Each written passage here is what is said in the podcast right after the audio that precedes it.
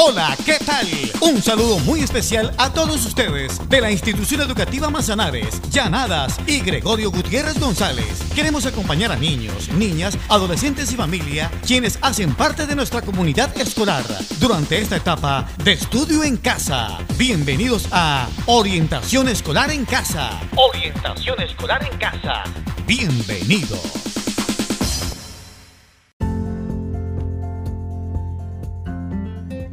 El día de hoy compartiremos con ustedes una cápsula informativa de gran importancia.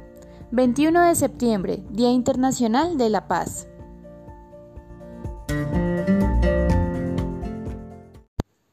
Según la página web de las Naciones Unidas, los Estados miembros de las Naciones Unidas adoptaron los 17 Objetivos de Desarrollo Sostenible en el año 2015, porque consideraron que no es posible hacer de este un mundo pacífico si no se toman las medidas pertinentes para lograr el desarrollo social y económico de todas las personas y garantizar la protección de sus derechos. El Objetivo de Desarrollo Sostenible número 16, bajo el título Paz, Justicia e Instituciones Sólidas, realiza un llamamiento a las sociedades pacíficas e inclusivas para que fomenten un desarrollo sostenible a la vez que faciliten el acceso de todas las personas a la justicia y creen instituciones efectivas, responsables e inclusivas a todos los niveles. Una sociedad pacífica es aquella en la que la justicia y la igualdad están al alcance de todos, y un medio ambiente sostenible podrá tomar forma gracias a la paz, y este, a su vez, ayudará a que la paz aumente.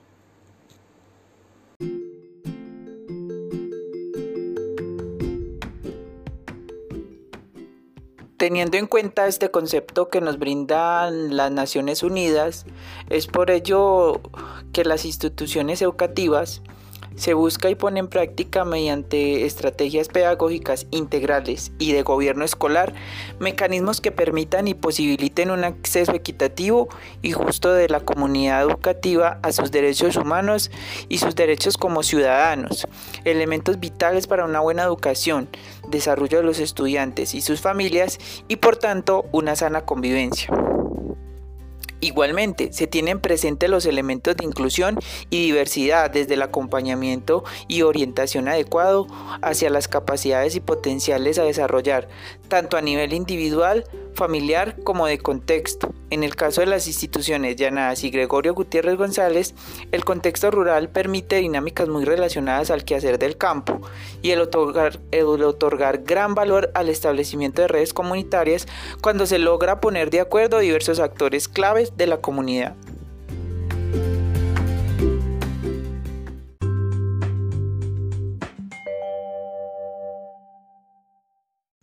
A continuación, socializamos con ustedes algunos conceptos mencionados para tener presente, ya que las instituciones educativas se consideran como territorios de paz. El gobierno escolar comprende las diferentes instancias y formas de participación en los establecimientos educativos, tanto oficiales como privados. Esta entidad está conformada por el rector, el consejo directivo, el consejo académico y demás formas de organización y participación de la comunidad educativa, creados por la Ley 115 de 1994 y el decreto 1860 del mismo. Todas las instancias de representación estudiantil, como los consejos estudiantiles, personerías, contralorías, comités de control social, comités ambientales y comités de presupuestos participativos, además de las asambleas, consejos, asociaciones de padres de familia, asambleas de docentes y egresados, fueron creados desde allí. El Comité de Convivencia. El Comité Escolar de Convivencia está encargado de apoyar las acciones de promoción y seguimiento de la convivencia escolar la educación para el ejercicio de los derechos humanos, sexuales y reproductivos, así como el desarrollo y aplicación del manual de convivencia y la prevención y mitigación de la violencia. La educación inclusiva. El decreto 1421 de 2017 define como educación inclusiva aquella que reconoce, valora y responde de manera pertinente a la diversidad de características, intereses, posibilidades y expectativas de los niños, niñas, adolescentes, jóvenes y adultos, cuyo objetivo es promover su desarrollo, aprendizaje y participación con pares de su misma edad, en un ambiente de aprendizaje común sin discriminación o exclusión alguna y que garantiza en el marco de los derechos humanos los apoyos y los ajustes requeridos en su proceso educativo, a través de prácticas, políticas y culturas que eliminan las barreras existentes en el entorno educativo.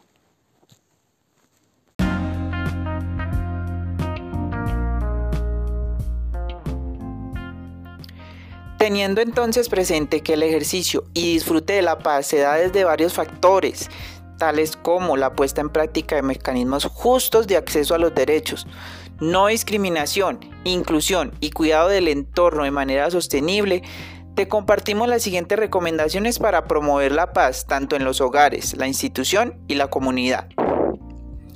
Primero, ten en cuenta que aunque dentro de cada hogar no existen las mismas instancias que pueden surgir en una institución educativa, sí se pueden replicar o ajustar mecanismos para un debido proceso conducto regular. Por ejemplo, establecer de manera concreta normas y consecuencias dentro del hogar, en la medida de lo posible de manera democrática e inclusiva, donde todas las personas que pertenezcan al hogar puedan tener voz, voto u opinión, dependiendo de cada caso. Segundo, aunque no exista un comité de convivencia como tal, sí se pueden promover espacios de diálogo no solo ante la presencia de conflictos, sino como medios de acompañamiento, orientación, que sirvan igualmente para la prevención de riesgos y orientación oportuna y adecuada.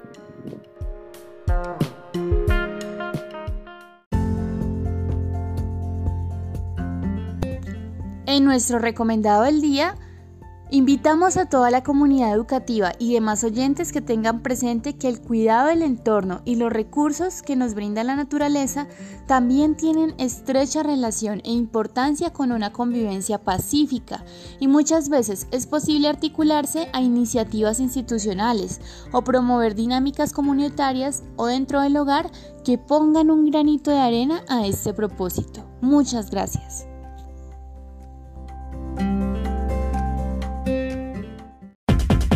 Así llegamos a la parte final de Orientación Escolar en Casa. Orientación Escolar en Casa. Ha sido un gusto estar con ustedes. Hasta pronto.